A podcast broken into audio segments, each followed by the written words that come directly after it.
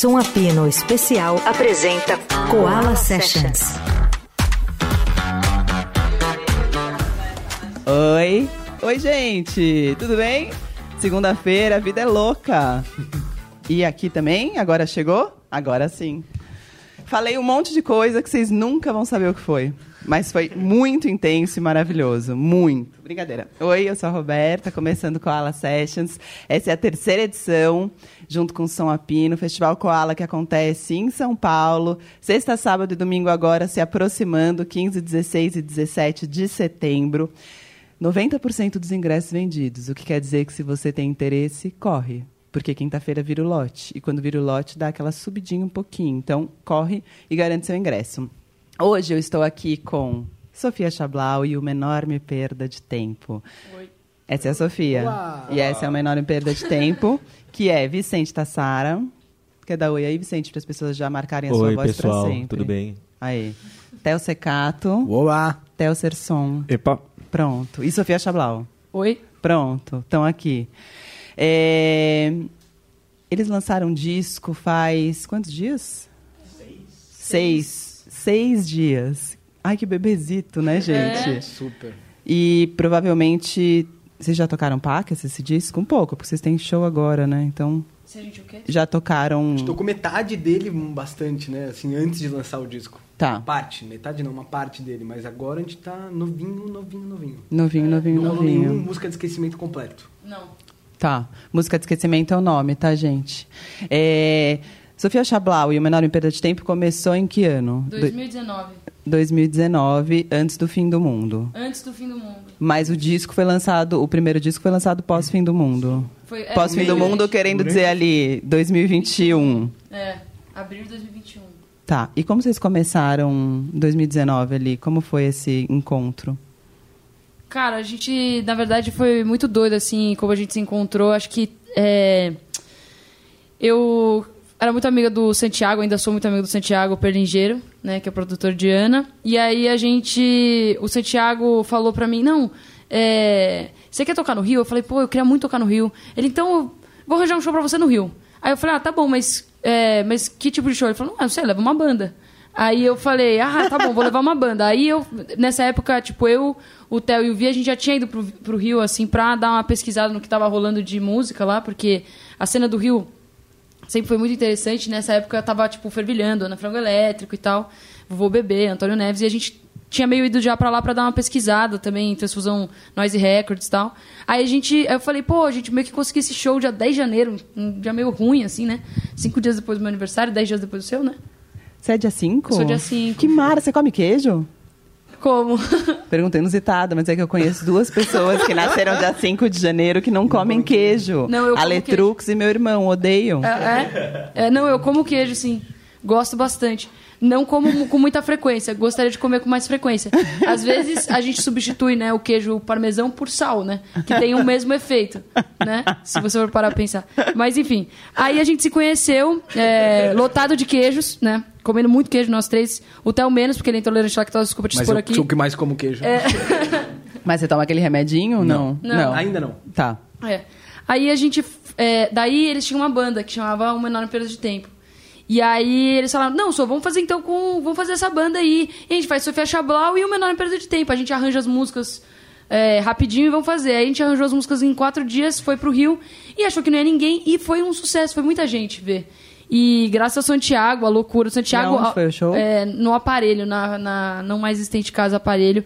Que era uma casa assim. Praça Tiradentes. Praça Tiradentes, no bem do centro do Rio. Era bem apertadinho, assim, mas foi maravilhoso. Sei lá, foram umas. Tipo, na época isso pra gente era uma. Assim, era quase que lotar o Maracanã, mas foram 70 pessoas. Então a gente ficou chocado com 70 pessoas. Bastante gente mesmo, Pô, ainda mais Um Rio de não Janeiro. Uma banda que não, Não tem é. nada. Uma banda que não tem, e também o Rio de Janeiro, o Benegão, toda vez que ele vem aqui, ele fala, é mais difícil tocar no Rio do que em qualquer lugar, porque Total. também é difícil de lugar o Rio de Janeiro e de Total. público. Então, que a gente não tava disputando. Em com janeiro. nada. Acho que foi isso que aconteceu. A gente não tava meio Total. disputando com nada, e daí meio que rolou um burburinho que ia rolar e tal, e foi muito legal. A gente fez esse show. E aí, esse show, a gente é uma banda muito de show, justamente eu acho por causa disso, entendeu? Que a gente é, começou desse jeito de, tipo, existir por causa de um show e o nosso show que era a grande parada. A Iana, né? falou, não, vocês têm um disco. A gente nem sabia que a gente tinha, nem que a gente era uma banda, nem que nada, mas a Ana já disse pra gente que a gente tinha um disco. E aí, justamente por isso, a gente começou a acreditar muito, lançamos o nosso primeiro disco, ainda fazia meio essa coisa da colisão, né, entre Sofia Chablau e Manoel Período de Tempo, né, entre eu e os meninos. Mas depois a gente foi se descobrindo juntos uma banda. E aí a gente se, quando a gente se descobriu uma banda, né? Brincadeira, mas quando a gente, enfim, sacou que a gente era uma banda, a gente falou, pô, a gente é uma banda, vamos começar a pensar qual que é o nosso som total e que faz sentido pra todo mundo, que tem composição de todo mundo. E esse disco agora é justamente a nossa reafirmação enquanto banda, né? Isso não é um projeto solo, isso não é um projeto, isso é uma banda com nome esquisito. É isso que eu posso dizer. Não sei se respondi. Respondeu. Respondeu? Vocês acham o nome esquisito? Eu acho um ótimo nome Eu acho também. divertido. É, divertido. Não, e o nome é uma coisa super difícil, né? Vamos combinar? Sim, péssimo. Porque quando você cria o nome, na real, o nome não tem significado nenhum. Aí ele tem que ganhar significado, né? Tipo, provavelmente, sei lá, a gente já todo título, se- frase mais comum que existe, mas Titãs, Paralamas já foram nomes ruins, né? Em algum momento, provavelmente. Total. E hoje em dia eles são Total. carregados de sentido. Mas, cara, eu acho esse o melhor nome. Desculpa os outros, os outros O e amigos, Paralamas. Não, não, amigos e projetos que eu toco e tal, mas eu acho esse o melhor nome de banda que eu já tive. Sim. Eu acho esse nome realmente um nome bom. Eu gosto desse nome. Eu ouvi gosto também. Vez, falei, Porra, esse nome é bom. Eu Sim. também achava Pô, legal. Mas é que eu falo Você esquisito no legal? sentido. Não, eu achava legal. é, que eu acho, é que eu acho que é difícil porque fica essa coisa. Se eu fechar o nome de perda de tempo, aí parece que eu sou, entendeu? Isso tem esse Sim. lance. É, Parece eu não que sou é a Sofia Sofia Chablau, Chablau. gente. É. Eu não sou essa Mas pessoa. eu totalmente sou um enorme perda de tempo. Mas a Sofia Chablau e uma enorme perda de tempo, acho que fica interessante. Sim. Apesar das pessoas sempre perguntarem o que é Que? uma enorme perda de tempo. Por isso que as pessoas lembram do nome, entendeu? Porque falam, "So- qual que é o nome da sua banda? Sofia Chablau, nome perda de tempo. Fala, quê? Aí você fala, Sofia Chablau, nome perda de tempo. A pessoa fala, ah, Sofia Chablau e uma enorme perda de tempo. Nunca mais vai esquecer. Sim. É. Será? Não vai, não vai. A Vamos gente ver. é música do esquecimento, né? Todo mundo tá querendo esquecer de tudo, né? Então, vamos começar com uma música? Vamos. Qual que a gente vai fazer? Gente, depois vocês escutem o disco, tá? As versões aqui são versões pra nós. É, versões pra. Versões pra nós. Essa música chama Baby Miss e ela tá no nosso, nosso disco, segundo disco. E vamos tocar no Koala. Dialética da nudez. Quanto mais me dispo, mais me visto. Você deve ter visto para viajar a United States. Baby, I miss you. Quem vai segurar esse míssil? Fotografei todos os eclipses cobertos por nuvem cigana. Cê não me engana, não.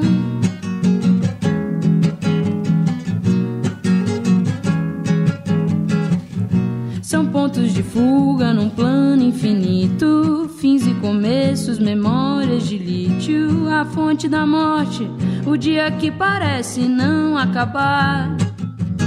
Vê se não se acaba, vê se pode aparecer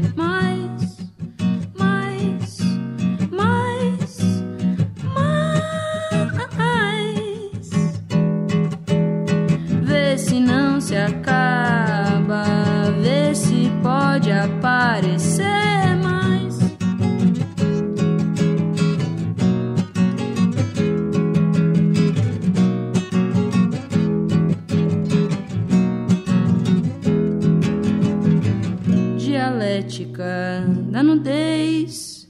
Quanto mais me dispo, mais me visto. Você deve ter visto. Sofia Chablau e uma enorme perda de tempo, Baby Míssil. A gente estava falando antes de nervoso e não nervoso em programa de rádio. O nervoso, sabe o que eu pensei durante? Não é que a gente não tá vendo o público e tá nas ondas do rádio, é que as outras pessoas estão muito perto da gente, É. né? Tipo, eu tô grudada em você. Exato. Tipo, eu tenho medo de espirrar e atrapalhar você e você errar tudo, entendeu, gente? Esse é o lance aqui. Bom, Sofia Chablau tá aqui com Koala Sessions, junto com uma enorme perda de tempo, Theo, Theo e Vicente. É, a gente falou do início da banda ali. Aí o primeiro disco foi lançado na pandemia. Sim. Como foi lançar um disco na pandemia? Vocês só tinham. Até...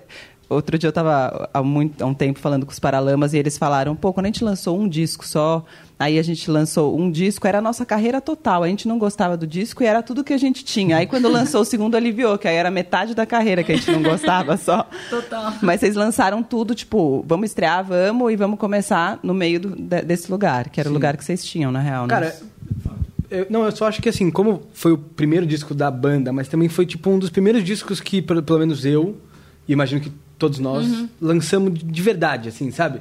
Que tinha um selo, que tinha uma assessoria, que a gente nem sabia o que, que era. Que tinha, tipo, sabe, um disco que a gente lançou, pô, não foi tipo, pô, vamos subir um bagulho no SoundCloud, ou tipo, subir um negócio no Spotify só que por nós, ou no YouTube, sabe, uma coisa feita assim, é, por nós, foi uma coisa que tinha uma certa estrutura, assim. Então eu acho que como era super novo, a gente não esperava nada. Eu não esperava nada. Então foi super emocionante lançar, porque, tipo, a gente tava sozinho, não tava com os, com os amigos, né? Tipo, a gente não tava juntos. E a gente, pô, bombardeando em matéria de jornal e gente falando no Japão, e a gente, caralho, nossa, que absurdo. Nossa, e aí, tipo assim, mil pessoas ouviram, a gente, caraca, mil pessoas ouviram, uma coisa muito louca. Então, tipo, eu acho que depois, tipo, o mais louco tá sendo lançar pra mim o segundo disco, porque aí de fato você tá. Você encontra, tipo, lançou, eu lembro quando lançou Segredo, no dia seguinte eu fui ver um show. Eu encontrei uma pessoa, a pessoa falou, pô, adorei seu single. Coisa esquisita, saca? né? Tipo, o outro eu tava em casa, eu fiquei em casa existem. de cueca e deu 10 mil plays. Eu falei, uau, que legal, porra, foda. Entendeu?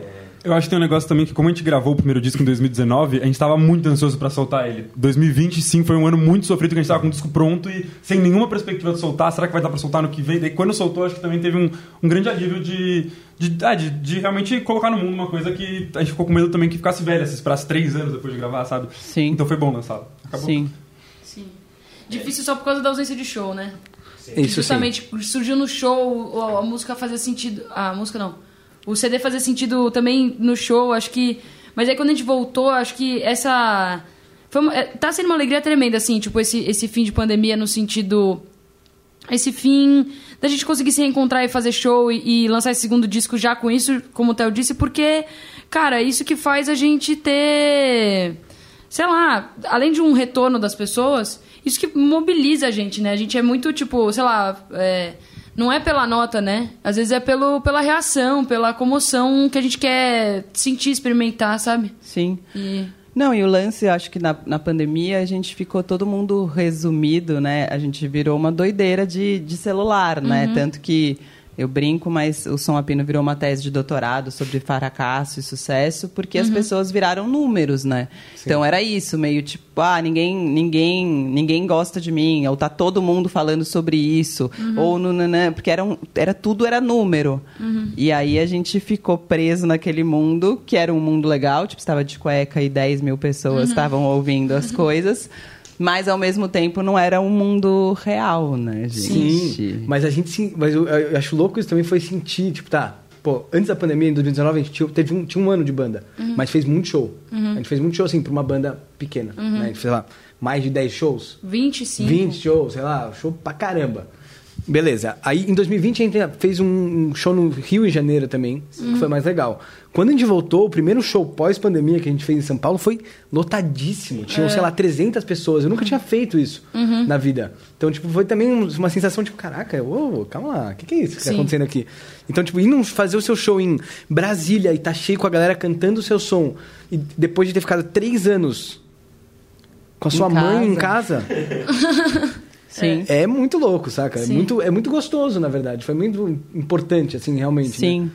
E esse momento, é, entrevistando pessoas, é um momento que todo mundo busca resgatar pro resto da vida, né? Vocês sabem disso. Quando vocês forem mais velhos, vocês vão falar, meu, eu tenho muitas saudades daquele momento.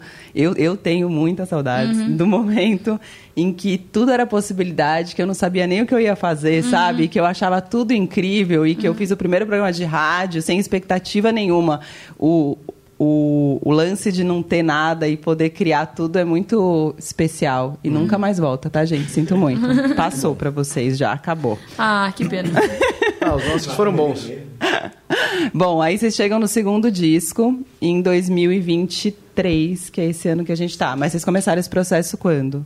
É, cara, é maluco que como a gente estava em 2020 com o disco é, pronto para lançar o primeiro, é, a gente ia lançar em março ou abril, acho que tipo, a gente estava pensando em lançar o primeiro single e aí deu o isolamento social, a pandemia e a gente engavetou e a gente não tinha o que fazer, a gente estava meio perdido com banda, sem tipo, sem direção, sem nenhuma perspectiva do que a gente ia fazer.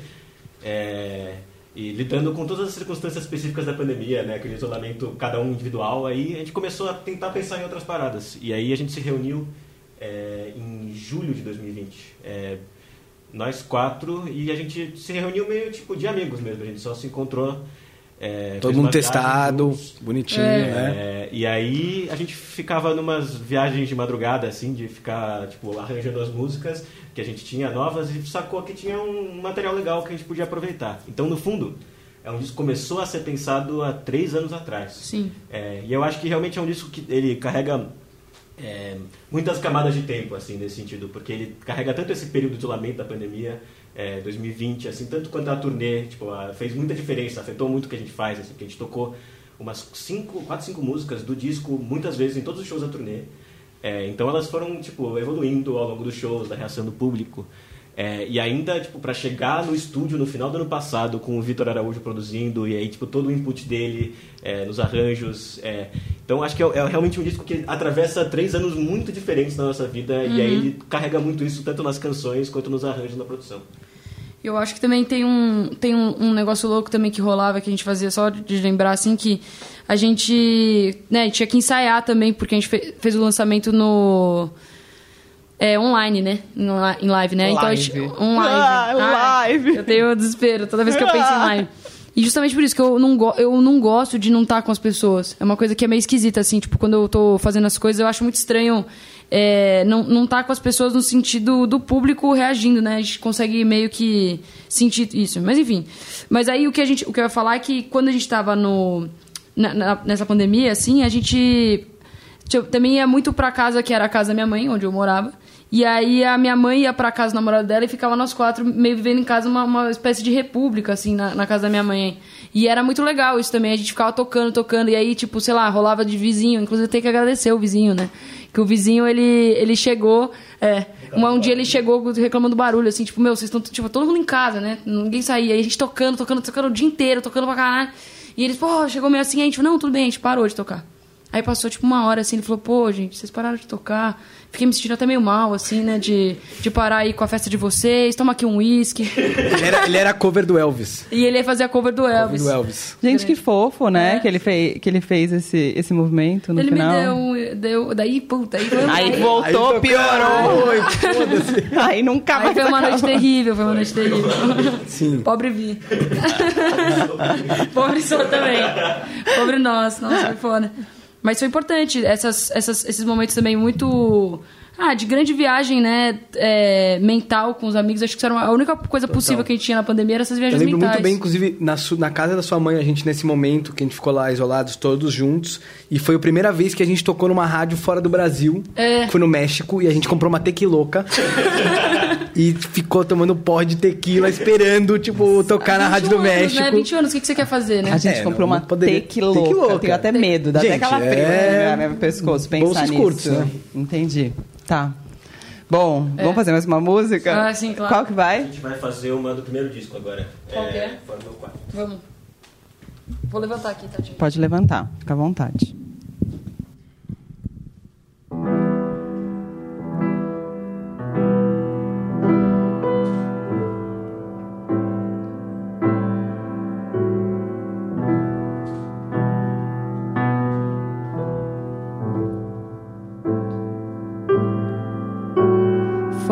Do meu quarto, você está em qualquer lugar do mundo.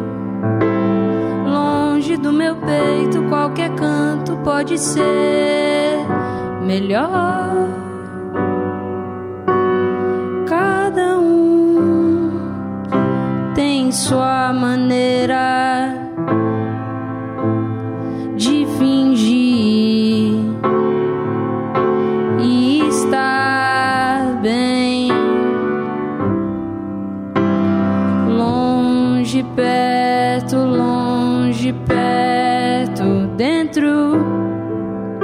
quero você dentro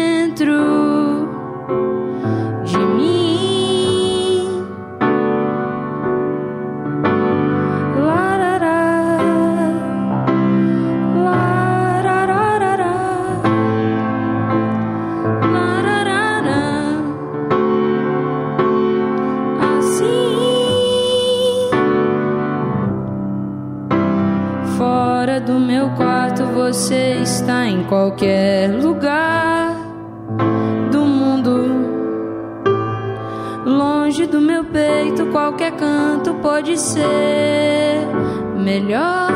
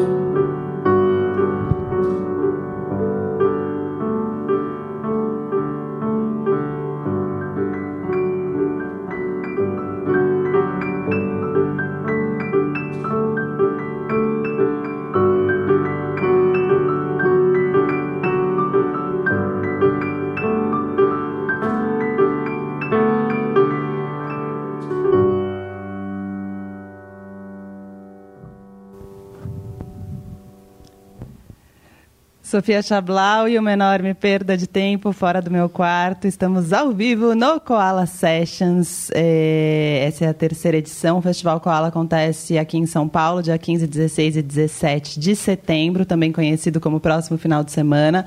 O show deles é no domingo. No domingo, dia 17, o primeiro show, uma e pouco. Cheguem cedo, vale muito, é maravilhoso. Gente, Koala é festival. Ah, gente, é festival que eu amo. É demais mesmo. O do domingo tá, tá incrível, assim. É. É, né? O que, que tem domingo também? Me ajuda aí. Jorge você- Benjor, Marina Lima, Angela Rô, Bruno Berli. Marcos é, Vale. Marcos Vale, Joyce, Céu. Tá maluco. Nossa, que boa que você tá, né? De memória, que arraso. É, acho que está na hora do intervalo agora. Vamos para o intervalo e aí a gente volta com a segunda parte desse Koala. Você ouve Som a Pino Especial. Koala Sessions. Você ouve Som a Pino Especial. Koala Sessions.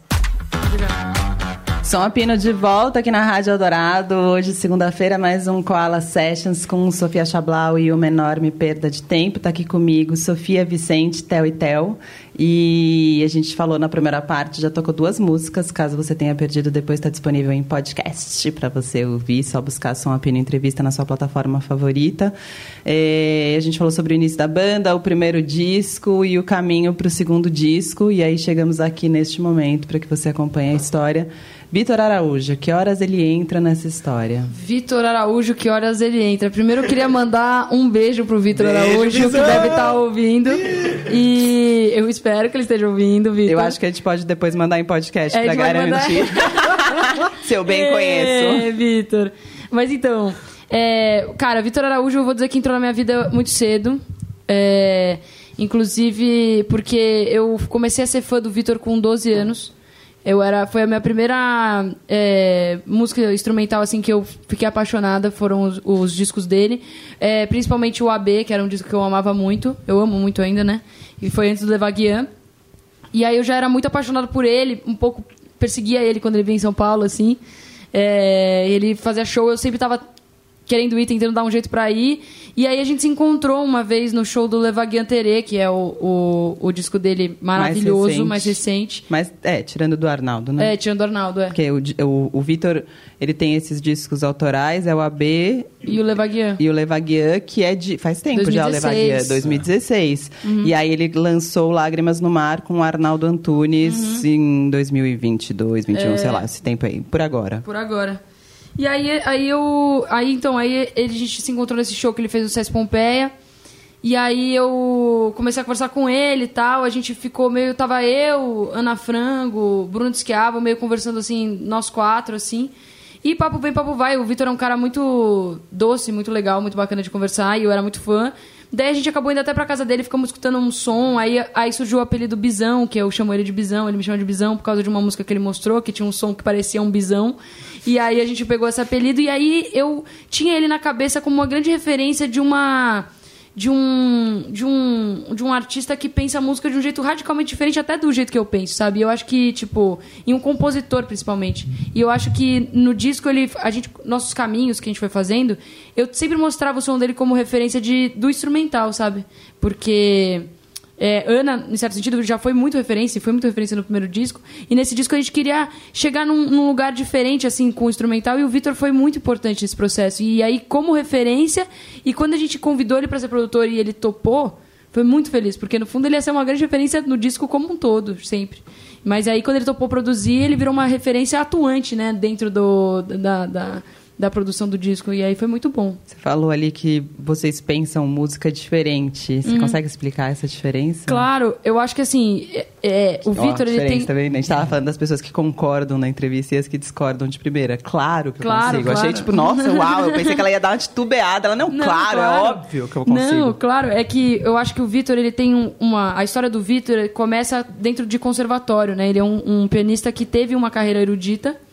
É, por por um tempo, depois ele começou a se descobrir na composição e ele circula em ambientes instrumentais e agora entre esse erudito e popular, assim, sabe? Tipo, que eu acho muito interessante, muito diretor de música, de arranjador, enfim. Ele tem esse, esse lugar. Trilha que, sonora, muito Trilha trilha, sonora. Né? E aí a gente não, né? Tipo, a gente é, e principalmente eu, assim, eu sou muito da canção, faço canções, né? Então, tipo, música, letra, uma... E, e a gente mesmo, a gente é também meio do rock e tal. E aí ele, ele tem esse lado que eu não gosto exatamente de dizer essa palavra, mas mais experimental, eu diria. Sim. E, e aí, é, o Vitor sempre foi visto como. É que é engraçado, né? Que ele já agora já é um cara grande, né? Mas ele era tipo o geninho do piano, uhum. né? E que subvertia o piano ao mesmo tempo. Sim. O jeito dele tocar, o jeito dele se apresentar. Nisso eu acho que a gente tem. É, o, a uma... subversão é, ah, é onde é, vocês se encontram. Que a gente se encontra. Porque ele é um cara muito. É, e ele é um cara que tem, um, ele tem uma noção da riqueza musical do nosso país diferenciada, sabe? Tipo, ele é um cara que escuta muita música, tem muita noção do que está acontecendo no Brasil, que já aconteceu no Brasil. Por mais que ele não seja um cara que escreve canções, ele tem essa bagagem da canção enraizada. E é muito, muito lindo é, tá com ele no, no estúdio e, e é isso. Ele ele sempre foi um muito. Ele, eu acho que isso é muito interessante do Vitor. Eu acho que ele é um cara muito que apoia muito, que dá. Ele, não, ele nunca foi contra o nosso lado roqueiro, o nosso lado é, experimental, o nosso lado mais maluco. Ele sempre foi muito favorável, que poderia não ser, né? Ele ou mais pop ser, também. Ou mais pop. Ele podia ser uma pessoa totalmente hermética e o Vitor não é, porque ele é muito aberto. Eu acho que essa abertura do Vitor é a qualidade Sim. dele musical melhor. E também, e também sabe cortar, sabe Sim. cortar e falar, meu, essa ideia aí não tá boa. É, é importante também, mas com, mas com uma delicadeza linda, entendeu? É. Mas eu diria até que a gente fez duas escolhas muito certeiras de produtor nos dois discos, tanto no primeiro com a Ana Frango Elétrico e no segundo com o Vitor Araújo.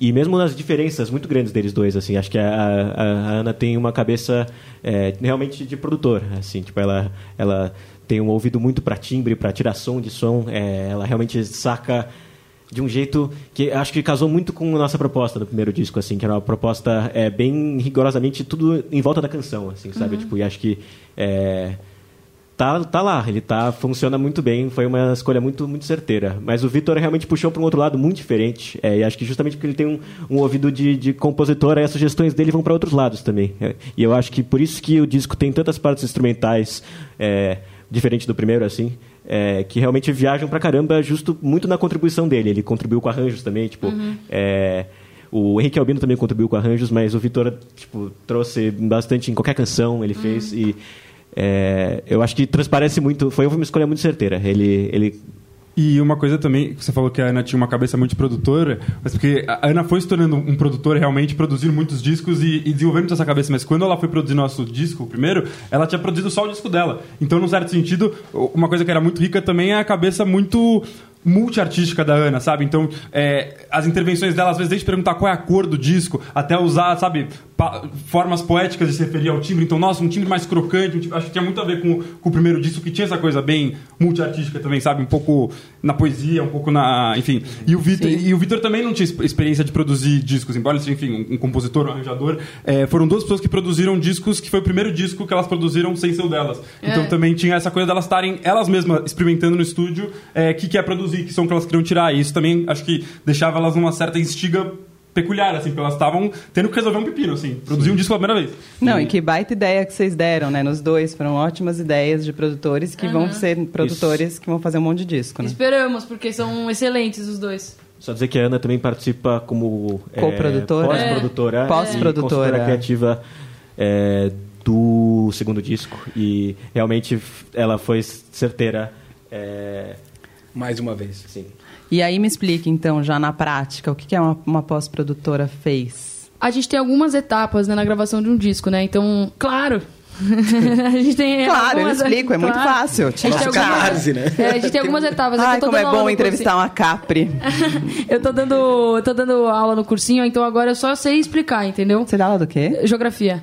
Aí eu. Aí a. Qual que é? A- Que rápida aquela de resposta. Calma, Sofia. tudo bem. Não, nunca, Não, ela é muito nunca- rápida. Parece que ela tá num quiz. Ela já tá fazendo topografia. Eu tô contando o banheiro, brincadeira.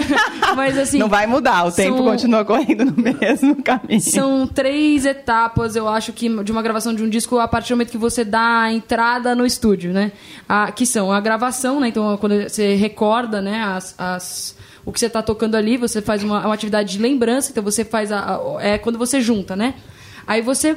Beleza, Isso tudo vai ser lançado depois em videoaulas, para que você possa seguir os passos Desce- e fazer em casa. A minha namorada se bisou isso, que começa a falar, ela fica fingindo que eu tô puxando um. um Nossa, tá muito. Tipo, um- tá, beleza. Aula- é. um como Tá, chama aquele gravação. negócio? O, Gravação. o Vamos lá, PowerPoint. gravou. Na minha época era PowerPoint, hoje em É, dia eu não sei. PowerPoint, continua Aí, PowerPoint. é, aí você tem o processo da gravação, então você grava. Daí você tem o processo da mix. Só que antes da mix, como você teve essa gravação, você tem que pegar e falar, bom, a gente ouve todas as músicas, tem coisa que você consegue cortar, entendeu? Você fala assim, uma edição. Entendeu? Organizar. Você organiza. Então você tira uma parte, você fala assim, ah, pô, essa guitarra aqui, na verdade, ela tá nos dois refrões, vamos deixar em um refrão. Vamos tirar essa bateria daqui. Vamos, você vai meio tirando coisas. Tem essas edições são mais às vezes mais é, duras, às vezes elas são mais é, inexistentes. Tá. No caso, foi bem dura no, no- no nosso caso. Percebi, pelo tom da voz, no, bem- às vezes são bem duras, É. Duras. lágrimas. As lágrimas. É, Lágrimas no mar. lágrimas Lágrimas no mar. Mas às vezes elas são e, e- e perfeitas e necessárias. E aí depois a gente tem a mix, que é o quê? Que é como você regula tanto os volumes quanto o, o espaço das frequências que cada instrumento ocupa. Então, assim, ah, você tem o grave do baixo. O grave do baixo, se você toca um baixo, ele vai emitir em várias frequências. Aí você tem que ir cortando, entendeu? Deixa- reduzindo ele para ele ocupar uma, uma frequenciazinha. Aí, beleza, depois de tudo isso, que você já fez tudo isso, vai chegar na master. Entendeu? Bom, mas calma aí. O importante é. o importante é. Ana, Ana, tipo, foi muito crucial nessa coisa das edições. Então depois de ter E gravado também, tudo, muito ela não tava crucial, e tipo assim, gente, aí a mix 3 da música 4, do faixa 5, do 15. Ela, tipo, gente, tá bom, vai, próxima. É. Sabe? Essa vibe. Entendi. Então, Ana, tipo assim, açougueiro, açougueiro da loucura. Mas resumindo, a Ana não tava com a gente no estúdio, então isso também deu um certo distanciamento auditivo pra ela. Que é Daí, ótimo. assim que a gente terminou de gravar tudo, foi quando a Ana entrou, fez as edições e junto com, Junto com o Vitor. Botando mix e master. E depois só dando inputs. E a master? E puxando a galera. A master é porque uma coisa muito louca que ninguém entende. Não, é que essa parte da mix da master é muito louca, porque fica indo, voltando, indo, voltando, indo, voltando, e uma hora você não sabe mais nem se você tá ouvindo ou se você tá inventando Exato. uma coisa na sua cabeça. E Pelo quem fez sou a assim, mix e a mas- master foi grande Martin Cian. E quem gravou nosso disco foi Gui Jesus Toledo Sim, e nós vale somos falar, né? todos do selo Risco. E nós somos Sofia Chabó, menor perda de tempo. É, e agora tem música. Qual que é? Depois dessa aula, que depois a gente disponibiliza pra vocês. As coisas que não te ensinam na faculdade de filosofia. Nossa, perfeito. Depois dessa aula.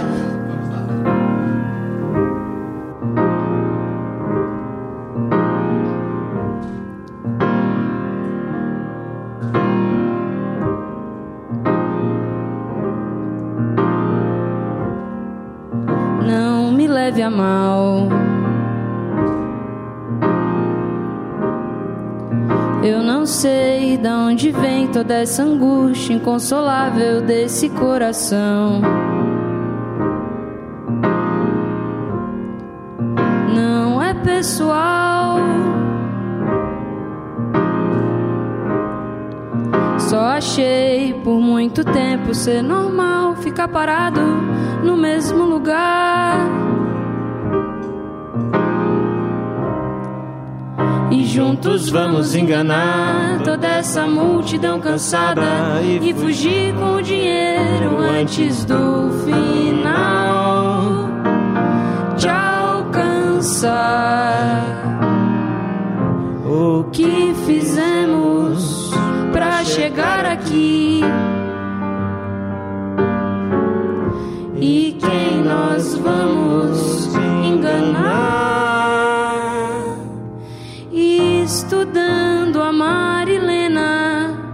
Chauí.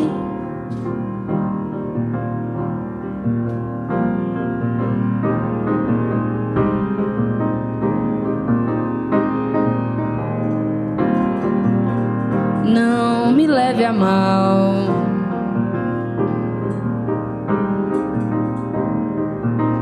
Eu não sei da onde vem toda essa angústia inconsolável desse coração.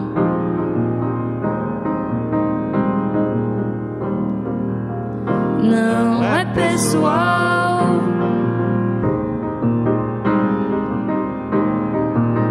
Só achei por muito tempo ser normal ficar parado no mesmo lugar.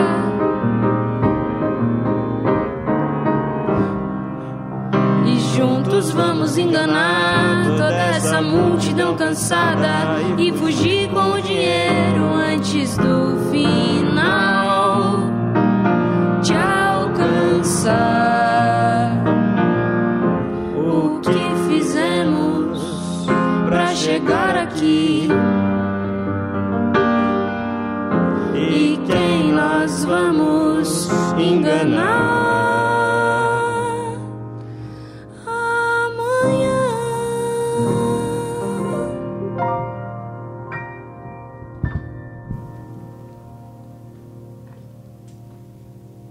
Sofia Chablau e uma enorme perda de tempo. O que é essa carinha de vocês dois? Os dois tocaram com carinho depois. Acho que eu errei o penúltimo acorde. Olá. Eu percebi a carinha ali no final. É, quando o Vitor chegou, vocês já estavam com essas canções todas prontas, assim, entre aspas, né? Mas prontas, já estavam ali. Sim. E aí teve um dia de primeira apresentação para ele Sim, desse trabalho. teve. Teve. Teve, a gente, primeiro a gente encurralou o Vitor pra ir num show, né? Sim. Teve primeiro isso, né? Acho que foi o primeiro processo. Não, foi depois do show que a gente colou. Então, a gente encurralou ele pra ir no show. Aí ele foi. Aí depois do show a gente encurralou ele pra ir no after. Aí ele foi também. Aí a gente encurralou ele pra trabalhar no disco. Aí começou assim. É, mas mas- a, a gente recebeu o Vitor. Onde a gente tava? Na casa dos pais do Theo. Na casa dos pais do hotel. A gente recebeu o Vitor pro ensaio. Entendi. Aí É. vocês mostraram para ele ali o que, que vocês tinham Uhum. de primeira. Mas, cara, é, teve que dizer que antes o disco, a gente, ele passou por etapas bem megalomaníacas, assim. Tipo, a gente já chegou a ter 24 faixas que a gente considerava pra entrar. É, e elas foram caindo ao longo do tempo, mas acho que uma das contribuições certeiras do Vitor foi realmente, é, tipo, Deixar usar tesoura 14, mesmo. né? Cortar várias músicas e... É, e é um processo difícil, né? Tipo, realmente de deixar músicas caírem assim, mas ele foi é, foi decisivo tanto nas músicas que ele queria muito que entrasse, quanto nas músicas que ele não queria. Tipo, na real, até algumas que, tipo, tentamos no estúdio e que investimos tempo no estúdio e que ele foi uma das pessoas que falou, tipo, gente, não, não tá dando, vamos não gastar a cabeça com isso e vamos fazer, investir o tempo que a gente tem nas músicas que a gente valoriza, assim. Tem um negócio também que é aquilo que eu vi, tava falando um pouco antes, de que, como foram muitos anos, as canções elas foram tendo muitas camadas de arranjo. Então, quando a gente mostrou pro Vitor, de uma maneira geral, a base delas, a, a, a banda, tava muito pronta. E por, isso- também chamou o Vitor, que é uma pessoa que tem essa cabeça do erudito, pra falar: meu, coloca coisas aí. Então, tipo, sabe, texturas, camadas, arranjos, muito porque também, de certo ponto de vista, o instrumental mais base, banda tava muito amarrado. Claro que tiveram umas que ele falou: gente, esse arranjo tá completamente bambo, vão refazer. E a gente teve uma que a gente refez, tipo, três vezes o arranjo até chegar no que ficou e ficou muito mais legal. Mas no geral, acho que é, quando ele chegou, as bases de banda estavam muito prontas e ele então teve muito espaço pra poder inventar, acrescentar todo tipo de maluquice e fritação que tem no disco.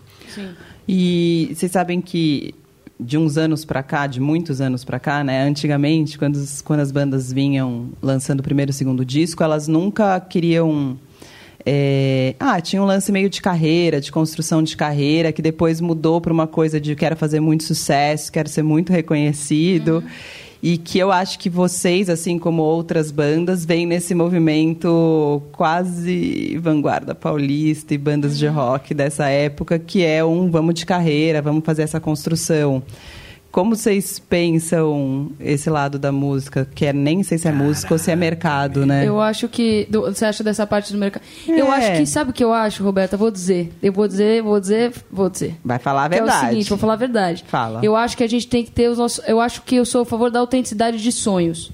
Então acho que a gente tem que ter os Uhum. nossos próprios sonhos. Cada um tem seu próprio sonho, entendeu? E a gente tem que ser autêntico com os nossos próprios sonhos. Porque às vezes a gente fica vivendo o sonho de outras pessoas, entendeu? E tem muita gente que ganha dinheiro com música em cima de outras pessoas. Então, às vezes, começa essa megalomania de assim, ah, então agora não sei o quê, blá blá blá, blá. Isso não é uma coisa. Se é uma coisa é, do, do coração de cada um, da- do que a pessoa vi- vive e tal, mas assim, é, a nossa banda, a gente quer. A gente quer fazer, fazer o que a gente faz, como a gente faz, e fazer ainda mais, entendeu? E eu acho que isso é uma coisa que, que vai do sonho de cada um. Então acho que tem uma, uma, uma parada que é isso. Acho que às vezes as pessoas não querem deixar um, sonho morrer, mas que não é o sonho, às vezes, de todos os artistas, entendeu?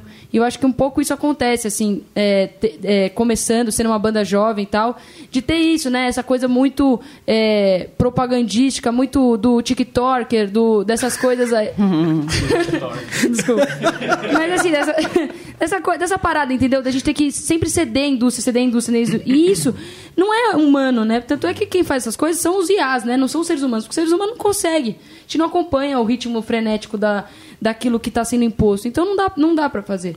Eu Assim, amei a autenticidade de sonhos. A autenticidade de sonhos. Tem um vídeo que eu amo, quando eu, que eu amava quando eu, quando eu comecei a estudar teatro jovem, Uhum. Que era do Asdrubal trouxe trombone, que você tá parecendo muito a Patrícia Travassos naquela época. que perguntam pra ela, Patri, o que, que vocês desejam? E ela tá super chapadinha, assim, é- e eu amo ela fazendo, mas ela fala, eu desejo que a gente mereça tudo que a gente quer. É, eu não- amo isso, mas mas, é meio autenticidade Total, de sonhos. Mas eu, eu acho que a gente tem, assim, ambições. Mas só, Claro. só, só que as ambições são meio psicodélicas, assim, né? Tipo, ah, ficar muito rico, famoso e nadar nas pessoas. É tipo, pô, por exemplo, eu queria, eu, Theo, eu queria muito to- tocar no Japão. Eu queria muito ir pro Japão. É. Eu, queria que meu trabalho me levasse. Sim. N- Não quer dizer que eu queria, tipo, ah, um grande público tocar no estádio do Japão. Uá! Entendeu? Eu queria ir pro Japão, eu queria chegar o mais longe que eu conseguisse. É. Por exemplo, sabe? Eu Deve acho que eu quero, eu quero chegar o mais profundo que eu possa seguir. Acho que essa é uma coisa pessoal, assim. Eu quero ir pro Brasil profundo, quero ir pra casa de show mais podre do mundo na, em Mato Grosso do Sul, quero fazer. Ah, quero ir pra Rondônia, quero chegar lá, conseguir chegar lá, né? Porque não dá, a gente não consegue chegar lá. E quero conhecer lá porque eu quero, eu quero entender do que, é, do que a gente tá falando, do que a gente tá tratando, sabe? Eu acho que música é um lugar que, se a gente perde a possibilidade, a possibilidade de ouvir na música, a gente perde o que mais valioso a gente tem na música. Então, assim, ouvir, estar em lugares, em ambientes. É, muito legal estar no Koala, muito legal estar no Koala, como é muito legal também os shows que a gente vai fazer, da nossa turnê que a gente vai fazer. E a nossa turnê tem muito a ver com isso. Tocar em Suzano, tocar em Santo André, tocar em Uberaba, tocar em Juiz de Fora. A gente gosta de fazer esse tipo de coisa porque a gente gosta de ouvir dos outros. Eu acho que, que isso é uma coisa que, não sei, é uma coisa muito do coração mesmo. E se a gente segue os nossos, nossos sonhos mais autênticos, eu acho que é aí que a gente consegue chegar longe nas nossas perspectivas, né? Isso pra mim é chegar longe, né? E acho que tem uma coisa também, duas, tá, tentar ser breve, mas uma delas acho que tem um pouco a ver com estratégia, que você fez uma pergunta que tinha a ver também com o mercado, e eu acho que também, é, a- claro, tem a ver com a autenticidade de sonho, mas a gente também foi sacando que, no fundo, a, grande força que a gente tem tá na ligação com o público, muitas vezes presencial, muitas vezes afetivo. Então tem muita vez que a Sofia tá falando de viajar para lugares longe para tocar, mas, por exemplo, quando a gente vai fazer a audição secreta do disco só pros fãs, que virou o clipe, sabe? Então a gente foi percebendo que, no fundo, nem se a gente quisesse ser super mainstream e fazer tendências no TikTok, não ia dar certo na nossa cara. Enquanto que esse tipo de construção mais. Ah, mais real, mais presencial, de, de construir uma base de fã mesmo, de pessoas que curtem nosso trampo, isso é, isso é uma coisa muito legal. E outra coisa que eu acho importante de dizer é mais no nível da autenticidade dos sonhos, que eu acho que também é isso, eu acho que nós somos uma banda em que o Vi acabou de tocar música, o que não te ensinou na faculdade de filosofia. Eu e o Vi, é formado em filosofia, por mais que o Vi te- tenha tomado um caminho mais estritamente musical, eu sou uma pessoa que sou apaixonada por filosofia, quero voltar a estudar filosofia na vida. Eu, eu escrevo, pra, me vejo mais enquanto poeta, às vezes até do que enquanto músico. Então acho que boa parte também da autenticidade dos nossos sonhos tá muito no tipo de profundidade estética que a gente chega, sabe? Então, pra gente é muito legal ter um disco que, porra, é é poeticamente muito bonito, sabe? Um disco que tem in- in- indagações filosóficas. E, de novo, acho que isso não é uma. é, uma normatividade. Acho que isso que faz, isso que as pessoas devem buscar. Acho que é isso que a gente busca, porque é isso que a gente é. Tipo, nós somos uma banda de músicos, mas de poetas, de estudantes de filosofia. A gente quer também fazer um som que condiza com esses nossos desejos também, mas às vezes, sei lá, intelectuais, técnicos. E é difícil fazer a gente fazer uma coisa que a gente odeia. Muito difícil. É, Puta, tem não que, vai- tem a que, ser, tem vai que se esforçar pra caralho. disco porque a gente precisa lançar o próximo disco. A gente vai lançar o próximo disco quando a gente tiver o próximo disco, entendeu? Sim. A gente vai fazer as coisas quando a gente tiver e quando a gente gostar, assim. Quando a gente porque tiver afim de vale ter também. É, Autenticidade de sonhos, gente. Autenticidade de resumindo. sonhos, é isso, é o galera, novo projeto. família, Boa. arte e cultura. Última música? Bora. Qual vai? O single. O single, Segredo. Segredo. Música de gay como eu. Vamos lá. Você não vai tocar comigo, eu, né? Não, não vou. Ah.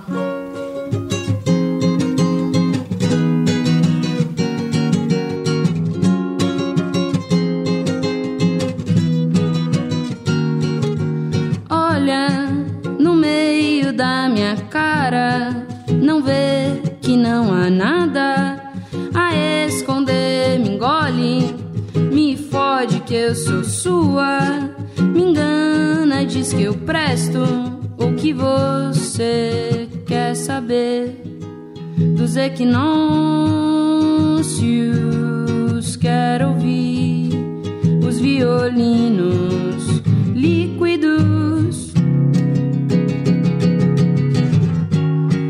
Você quiser, eu viro um segredo seu. Não faço barulho nem chamo atenção de ninguém. Mas se você quiser, eu viro um segredo seu. Não faço barulho nem chamo atenção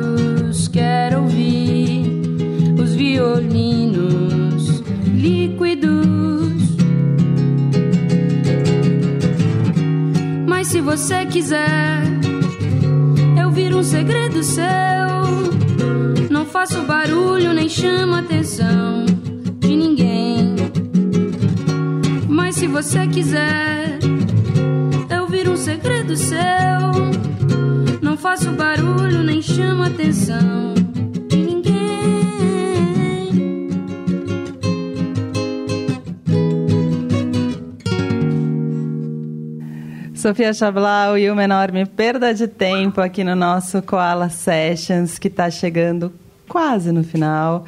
Eu quero mostrar minha filha, gente. Ai, ela, ela meio não deixa, mas tudo bem, vai. Ela, ela, acho que ela me mandou esse áudio porque ela queria. A Rosa tá viciada na primeira música do disco, que aí ela mandou ela cantando, vou ter que mostrar. Eu sempre julgo quando alguém faz isso e faço igual. Não é engraçado? que aí é minha filha e a outra pessoa que julga eu. Vai lá, gente. Olha a Rosa cantando a primeira música. Minha mãe é perfeita. Meu irmão é perfeito. Pronto, essa, essa parte. O resto da música ela ainda não, não aprofundou, né? Ela tem Ó, se que. ficar com dor de garganta do koala, avisa, avisa ela, viu? Já, já tem uma sub, viu, pessoal? Nossa, esse é muito... É, o disco está disponível em todas as plataformas para você Todas. ouvir. Pode ouvir, reouvir. Tem show em São Paulo, então no Koala. No domingo, uma e pouco, uma, quando abrir o Koala. O Koala é sexta, sábado e domingo agora, aqui em São Paulo, no Memorial da América Latina. É, ainda tem ingresso disponível, 90%. Quinta-feira vira o lote, então fiquem espertos. É isso, gente. É isso. E aí? Queria E mandar um aí? beijo. Pra quem que você quer Vai mandar beijo, Posso manda mandar beijo, beijo? gente. Tá na rádio, pô, manda aproveita. na rádio, Cada um vai mandar esse é um o beijo. Primeiro eu vou mandar. Não, posso mandar dois? Não, pode. todo mundo pode mandar quantos Só beijos? se depois pra mim É. também. Tá também. bom. É, Então, o tipo, primeiro ir pra- beijo coletivo. Tá. Um beijo quadro. Com... Queremos mandar pra Francesca Ribeiro, nossa produtora aqui. Bora, Fran! Que marcou 16 shows já na nossa turnê. Fiquem ligados aí. E o segundo beijo que eu queria mandar é pra minha namorada, esposa, entendeu? Que eu precisava mandar um beijo pra ela, se ela estiver escutando aí, tá viajando, né? Beijo, Dora, te amo. Vem com uma puxadinha de tá viajando, né? exato. É, acho que assim, tinha que mandar beijo também quádruplo pra Francine, Pra Francine, e é, pro João, Pro Gui.